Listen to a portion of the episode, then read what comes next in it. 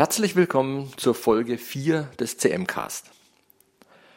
Bevor ich heute zu den eigentlichen Themen komme, möchte ich gerne eine kleine Anekdote erzählen. Ich habe ja gestern die Folge Nummer 3 hochgeladen und in der Folge hatte ich ja meine Bedenken angemeldet, ob das okay ist, wenn ich als Laie äh, hier meine Meinung über Buddhismus erzähle. Und am Abend äh, bin ich dann bei mir auf den Balkon. Ich habe da wirklich eine wunderbare Aussicht in den weitläufigen Garten mit ganz vielen Bäumen und Sträuchern. Und da verbringe ich eigentlich im Sommer viele Stunden. Manchmal höre ich einfach nur den Geräuschen zu, dem Wind, den Vögeln. Aber oft höre ich eben auch Podcasts. Ich verwende da den Pocket Cast Player, den ich übrigens sehr empfehlen kann. Und auf dem habe ich mittlerweile, glaube ich, 150 Podcasts abonniert. Und äh, ich habe da keinen festen Plan, äh, nachdem ich die durchhöre, sondern ich mache spontan, schaue mir die Bilder an und tippe auf einen Podcast drauf, der mir momentan spannend erscheint. Und gestern habe ich den Podcast Oh Being wieder mal reingehört. Der wird gehostet von Christa Tippett. Und gestern hatte sie als Podcast-Gast den Singer und Songwriter Devendra Banhart. Und anlässlich der Corona-Pandemie haben die beiden sich äh, gestern über ein Buch unterhalten, äh, das schon 1996 erschienen ist. Und das Buch heißt When Things Fall Apart, also wenn Dinge auseinanderfallen, und wurde geschrieben von Pema Chödrön.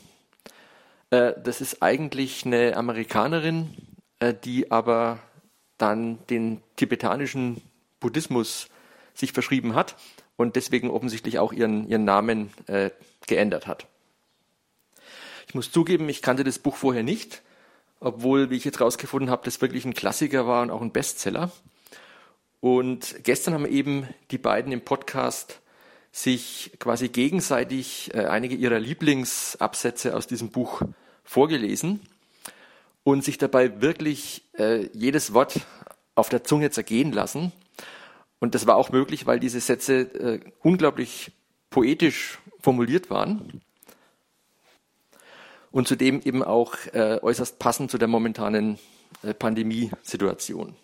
Und auf die Weise hatte ich also gestern Abend einen, eine wunderschöne Zeit, den beiden hier zuzuhören und habe mir dann natürlich gleich äh, heute im, am Morgen dieses Buch besorgt, auf Englisch. Ich, ich lese seit ja, 25 Jahren oder so eigentlich alle Bücher nur noch auf Englisch, einfach weil die Auswahl wesentlich größer ist. Ich habe aber heute spaßeshalber jetzt, bevor ich diese Folge hier aufgezeichnet habe, mir mal die deutsche Übersetzung von diesem äh, Buch When Things Fall Apart angesehen auf Amazon. Und ich war wirklich entsetzt, wie äh, schlecht diese Übersetzung im Vergleich wirkt zu der, zum englischen Original. Und das ist eine Sache, die ich immer wieder festgestellt habe. Ähm, Sachen, die im Englischen wirklich gut klingen und modern klingen, wirken oft im Deutschen, wenn sie schlecht übersetzt sind oder wenn sie zu direkt übersetzt sind, hölzern, altbacken und irgendwie äh, verliert man jede Lust weiterzulesen. Äh, und das war übrigens auch ein Grund, warum ich denke, dass in diesem Podcast hier die Leute, die, also die, die älteren Bekannten von mir, die vielleicht nicht Bücher in Englisch ständig lesen, äh, dass es eine Chance bietet, mal englische Texte hier so zu übersetzen und so rüberzubringen, dass das auch im Deutschen vernünftig klingt. Also das ist eins der Ziele dieses Podcasts.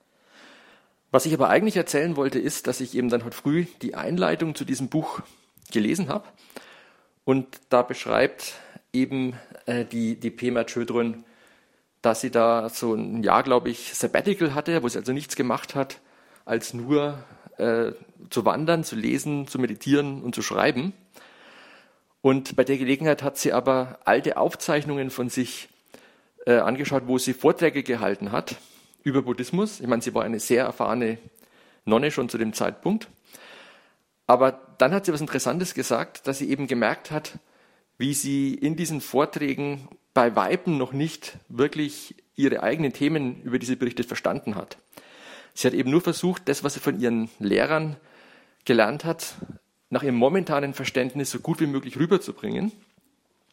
Aber wie es scheint, ist das äh, zumindest in diesen buddhistischen Kreisen auch völlig normal und legitim, dass also quasi Schüler sich gegenseitig Vorträge halten und dabei eben enorm dazulernen. Und das hat mich, also das wollte ich nur sagen, sehr bekräftigt, dass ich eben auch hier durch diesen Podcast äh, sozusagen äh, von Schüler zu Schüler reden kann und dass das eigentlich eine sehr gute Sache ist. Worüber ich heute eigentlich reden möchte, ist nochmal die zweite edle Wahrheit. Ihr erinnert euch, es ging darum, dass Leiden dadurch entsteht, dass unser Glück oft von bestimmten ausgewählten Bedingungen abhängig gemacht wird und dann aber aufgrund der Impermanenz der Welt diese Bedingungen nicht beständig sind und eben ständig wieder verschwinden. Und ich hatte ja schon erwähnt, dass ich grundsätzlich mit dieser Analyse vollkommen äh, einverstanden bin, aber ich möchte heute ein paar Anmerkungen dazu machen. Ja, der Buddha selber hat ja dazu aufgerufen, alle seine Aussagen immer wieder zu überprüfen, kritisch zu sein und selber wirklich nachzuschauen, ob das für einen selber so zutrifft. Na gut, dann bin ich mal kritisch. Trifft es für mich zu, dass meine Zufriedenheit von Bedingungen abhängt? Absolut. Als erstes möchte ich dazu sagen, dass es ja sowas wie Grundbedürfnisse gibt, ohne die man nicht mal überleben kann. Also sowas wie ein Minimum an Nahrung, an Kleidung, Dach über dem Kopf, ähm, vielleicht auch ein Minimum an Sozialkontakten, ja, und ein Minimum an körperlicher Bewegung, denke ich, ist zum Überleben wichtig. Aber das ist wahrscheinlich unfair, das Argument jetzt hier aufzubringen, weil man kann natürlich jede Aussage auf die Spitze treiben und dann wird sie irgendwann absurd. Also gut. Gehen wir mal davon aus, dass diese Grundbedürfnisse wirklich alle befriedigt sind. Darüber hinaus habe ich natürlich auch Bedingungen, die für mich wichtig sind.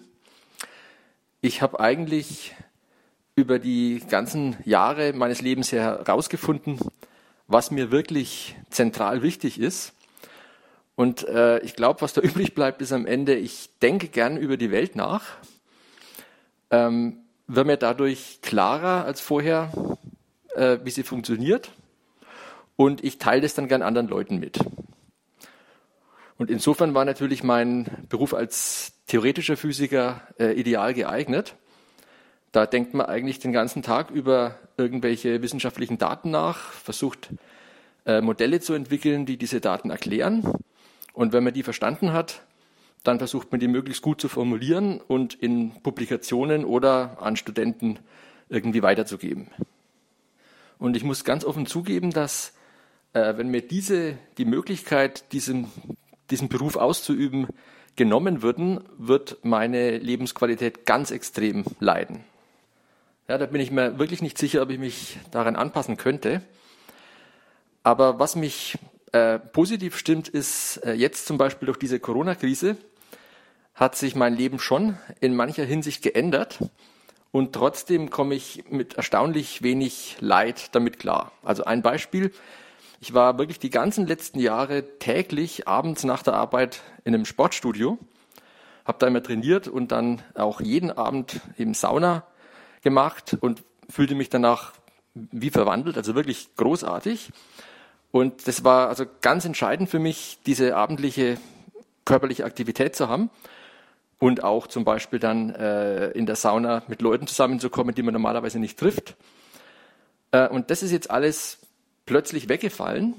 Und ähm, ich habe aber komischerweise nach drei, vier Tagen, wo mir das wirklich schwer gefallen ist, der Verlust, das dann wieder kompensiert und bin jetzt zum Beispiel wieder wesentlich häufiger als früher äh, im Wald unterwegs und gehe einfach spazieren oder mache kleinere Fahrradtouren. Und momentan muss ich sagen, dass ich sogar jetzt nichts mehr vermisse. Also es könnte notfalls jetzt das Leben so weitergehen. Das heißt, man sieht auch wieder, man ist schon sehr anpassungsfähig. Und äh, auch wenn die Bedingungen sich ändern, kann das Leben nachher trotzdem sehr schnell wieder angenehm werden. Außer den genannten Grundbedürfnissen und eben der Möglichkeit, dieses akademische Gelehrtenleben führen zu können, ähm, brauche ich relativ viel Geld für sehr gute Ernährung. Da lege ich viel Wert drauf. Aber dann, glaube ich, hören sich in meinem Fall die, die Luxusartikel schon auf. Ich bin ja Minimalist und ähm, ich wohne beispielsweise in einer relativ kleinen, aber auf mich perfekt abgestimmten Wohnung. Ich besitze seit 20, äh, 30 Jahren kein Auto mehr. Ich habe keine Hobbys, äh, wo man sich ständig teure Ausrüstung dazu kaufen muss. Also jetzt vielleicht abgesehen von meiner äh, Jazzband, da habe ich mir halt einmal vor äh, Jahrzehnten ein gutes Keyboard gekauft und es steht jetzt in dem Proberaum. Und der Proberaum kostet natürlich monatlich Miete. Aber davon abgesehen äh, habe ich eben keine teuren Hobbys. Ich fahre zum Beispiel auch nicht äh, in den klassischen Urlaub. Was ich mache seit auch äh, eigentlich seit 1995, wo ich das erste Mal für zwei Jahre eben in Japan war, verbringe ich äh, jedes Jahr drei Wochen in Tokio äh, bei einer Freundin und das ist eben wie meine zweite Heimat sozusagen inzwischen. Aber das ist insofern eigentlich kein Urlaub, weil ich mir auch in Japan inzwischen nicht mehr groß äh, die Gegend anschaue, sondern immer wieder an die gleichen Stellen gehe. Insofern habe ich also eigentlich keine Wünsche, äh, wo ich sagen würde, wenn ich, wenn ich jetzt zum Beispiel noch das und das dazu hätte, wäre mein Leben nochmal wesentlich äh, reicher und angenehmer. Habe ich eigentlich nicht. Und da komme ich jetzt zu einem Punkt, äh, wo ich mich eigentlich immer gewundert habe. Äh, in den Podcasts, die ich äh, über Buddhismus anhöre, also vor allem die amerikanischen Podcasts, äh, kommt eigentlich immer wieder die Erklärung, dass normale Menschen, die nicht sich mit Buddhismus viel beschäftigt haben, oft den Fehler machen würden, äh, sich vorzustellen, hätte ich nur Objekt X oder wäre ich in der Situation X, dann wäre mein Leben von da ab permanent besser oder perfekt sogar. Und ähm, ich, ich, wenn solche äh, Beispiele mal höre, frage ich mich, wie man so naiv als Erwachsener sein kann, dass man glaubt, sobald man nur eine bestimmte Sache erreicht hätte, wären äh, alle wesentlichen Probleme gelöst und von da ab wäre das Leben dann wesentlich leichter. Äh, das habe ich eigentlich schon als, als Jugendlicher äh, nicht mehr geglaubt. Und ich, wenn, ich möchte jetzt hier nicht ähm, zu viel reininterpretieren, aber die Tatsache, dass das meistens amerikanische Podcasts sind, lässt mich vermuten, dass vielleicht in Amerika dieser ganze Kapitalismus noch wesentlich weiter in den Köpfen der Leute drin ist und dass vielleicht dieses ständige Kaufen vom neuesten Automodell oder die, die neueste Reise, dass das bei denen wirklich äh, vielleicht eingebrannt ist, als dass es fürs Leben wichtig wäre. Ich persönlich kann es, wie gesagt, nicht so nachvollziehen. Ja, es gibt aber noch einen anderen Punkt an der zweiten edlen Wahrheit, wo ich meine Probleme damit habe. Und zwar scheint ja grundsätzlich mal unterstellt zu werden, äh, oder es scheint sich als Ziel gesetzt zu werden, das Leiden ein für alle Mal zu beseitigen, indem er sich eben äh, sehr weitgehend von Bedingungen unabhängig macht. Äh, und ich muss gestehen, dass ich dieses Ziel immer als völlig vermessen betrachtet habe äh, ich, das habe ich nicht mal in meinen kühnsten Träumen äh, als Jugendlicher geglaubt, dass ich permanent zufrieden sein könnte. Und ist es denn nicht auch genug, wenn man einfach die, die Zeitphasen, in denen man selbst und seine engsten Bekannten und, und die Leute, mit denen man zu tun hat, dass man diese Zeitphasen der Zufriedenheit ausdehnt und eben schrittweise etwas gelassener und zufriedener wird, ist es nicht genug? Muss es wirklich gleich äh, eine endgültige Lösung dieses Problems sein. Und ich weiß nicht, wie die Lösung zu diesem Dilemma lautet. Ich vermute, es liegt daran, dass ich einfach nicht in der Lage bin, diese, diese höchste Stufe mir vorzustellen, in der wirklich ein für alle Mal diese Wurzeln der Gier irgendwie äh, äh ausgerissen sind und man sozusagen äh, eben nie wieder äh, in, diese, in diese Unzufriedenheit reinrutscht. Ähm, ja, für normale Menschen halte ich das Ziel als nur schwer erreichbar. Aber glücklicherweise ist es ja so, dass die ganzen buddhistischen Trainingsmethoden eben eigentlich relativ schnell schon dazu führen, dass man sich wohler fühlt als vorher. Und selbst wenn es dann kein perfektes Erreichen dieses Endziels ist, äh, ist es definitiv wert, Zeit drin zu investieren, einfach zufriedener als vorher zu sein. Dann ein, ein weiterer Kritikpunkt, den ich habe, ist äh, die weitere Unterstellung in der zweiten edlen Wahrheit, dass es äh, quasi nie gelingen kann, äh, durch Manipulation in der Welt eine, ein System von Bedingungen zu schaffen, die stabil bleiben. Und natürlich äh, auf, auf die unendlichen Zeithorizonte hinaus gedacht, gelingt es sicherlich nicht. Aber mit technischen Mitteln ist es, oder auch mit organisatorischen Mitteln ist es schon möglich, äh, stabile Situationen viel länger aufrechtzuerhalten, als wenn ich mich nicht anstrengen würde.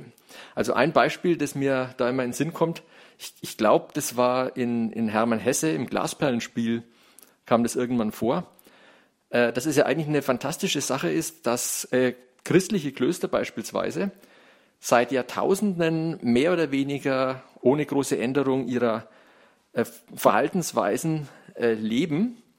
Also die, die, die Angehörigen dieses Klosters äh, befolgen eben bestimmte Prinzipien und bestimmte Regeln und die werden über Jahrhunderte hinweg nur ganz, ganz, ganz wenig angepasst.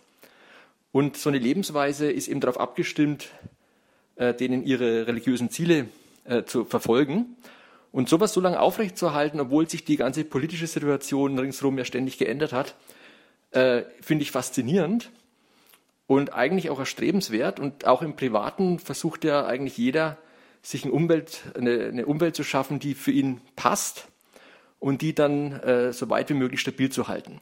Ohne eben die Illusion zu haben, dass das endlos anhält. Aber wie gesagt, warum nicht einfach damit zufrieden sein, dass es lang genug anhält? Ja, äh, und schließlich noch ein weiterer ja, Kritikpunkt oder ein Punkt, der mir nicht ganz äh, klar ist. Ähm, die Sache mit dem ständigen Wandel äh, hat ja auch ihre positiven Seiten. Also eigentlich ist es ja seltsam, dass gerade in der Zen-Kultur von Japan zum Beispiel die Kirschblüte so gefeiert wird, weil eben diese Kirschblüte so ein kurzfristiger Prozess von wenigen Tagen ist und dann werden die Blüten wieder weggewaschen und die ganzen Japaner sitzen dann in den wenigen Tagen äh, unter den Bäumen und äh, essen ihre Bento-Boxen und trinken Sake dazu und feiern eben diese Vergänglichkeit dieser Kirschblüten. Und äh, natürlich kennen wir das aus unserer eigenen Kultur genauso. Ich denke jetzt auch wieder an die Musik. In der Musik ähm, ist ja eigentlich auch ununterbrochen ein Wandel. Und gerade das macht ja die, die Musik so, so attraktiv. Also ich denke jetzt in meinem Fall im, im Jazz zum Beispiel, äh, denkt man an Pat Metheny, den Gitarristen. Äh, da gibt es äh, Musikstücke, die wirklich über Minuten hinlang Spannungsbögen aufbauen und sich dann wirklich e-, extrem steigern und dann wieder plötzlich abfallen, dann ist irgendwann Schluss und die lassen so ein trauriges Gefühl dann zurück. Und das ist doch eigentlich was Großartiges. Also ich meine, man kann doch den Wandel auch genießen. Und es gibt ja auch im Bereich vom äh, Buddhismus diese, dieses Bild von dem Surfer auf den Wellen, dass man sozusagen die, die Wellen des Wandels einfach reiten lernen muss. Und äh, ich finde die Idee eigentlich sehr schön, aber mir ist nicht ganz klar, wie das Verhältnis von der Idee eben zu dieser zweiten edlen Wahrheit ist. Aber ich hoffe, dass die Zusammenhänge äh, im Laufe dieses Podcasts vielleicht auch klarer werden. Und ich würde mich übrigens auch freuen, äh, von euch mal äh, eure Meinung dazu zu hören, also auch zu den von mir noch nicht verstandenen äh, Fragen. Und zu dem Zweck gibt es ja in der Beschreibung zu dem Podcast eine E-Mail-Adresse. Die ist äh, cmcast.contact at gmail.com. Und da könnt ihr mir jederzeit gerne Nachrichten äh, oder Fragen oder Anregungen zu dem Podcast hinterlassen. Ja, ich fürchte, das war heute auch wieder schon relativ lang. Ich mache dann heute mal Schluss, wünsche euch noch einen schönen Tag und hoffe, ihr hört mal wieder rein. Macht's gut.